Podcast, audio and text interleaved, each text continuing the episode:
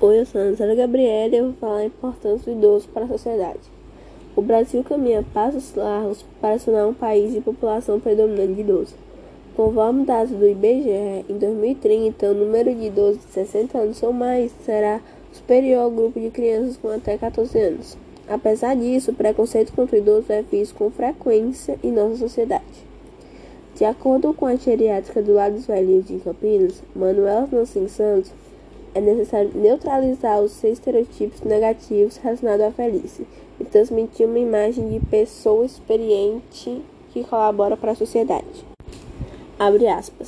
Para conseguirmos um envelhecimento com qualidade, precisamos olhar o processo como uma caminhada que será construída ao longo dos anos de diferentes maneiras. Dessa forma, não existe um único fenotípico de idoso. Não são todos doentes, não são todos que usam bengalas nem cabelos brancos. A diversidade da sociedade se perpetua até o envelhecimento. Entender que esse processo individual é fundamental para garantir o envelhecimento saudável e com qualidade, deixando de lado o estereotipo e preconceito sobre idoso. Fecha aspas. Depois de viver de forma dedicada, principalmente aos filhos e netos, pontua essa fase da vida como o momento de receber o reconhecimento das gerações mais novas. Abre aspas. O idoso colabora com a sociedade com suas experiências, sabedorias e fontes princípios de família, respeito, gratidão e amor.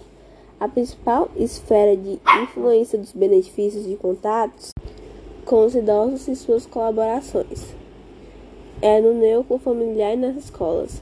Ambos diferentes são naturais o elo entre gerações, comenta Manuela. Papel do idoso para a sociedade atual. Aliás, atualmente os idosos desempenha um papel fundamental na transmissão de valores e na preservação de tradições, pois eles são os guardiões de uma rica herança cultural. A família tem um papel fundamental na vida de todos nós, mas quando se trata da terceira idade, ela se torna ainda mais importante, visto que esse grupo muitas vezes pode necessitar de cuidados e atenções especiais.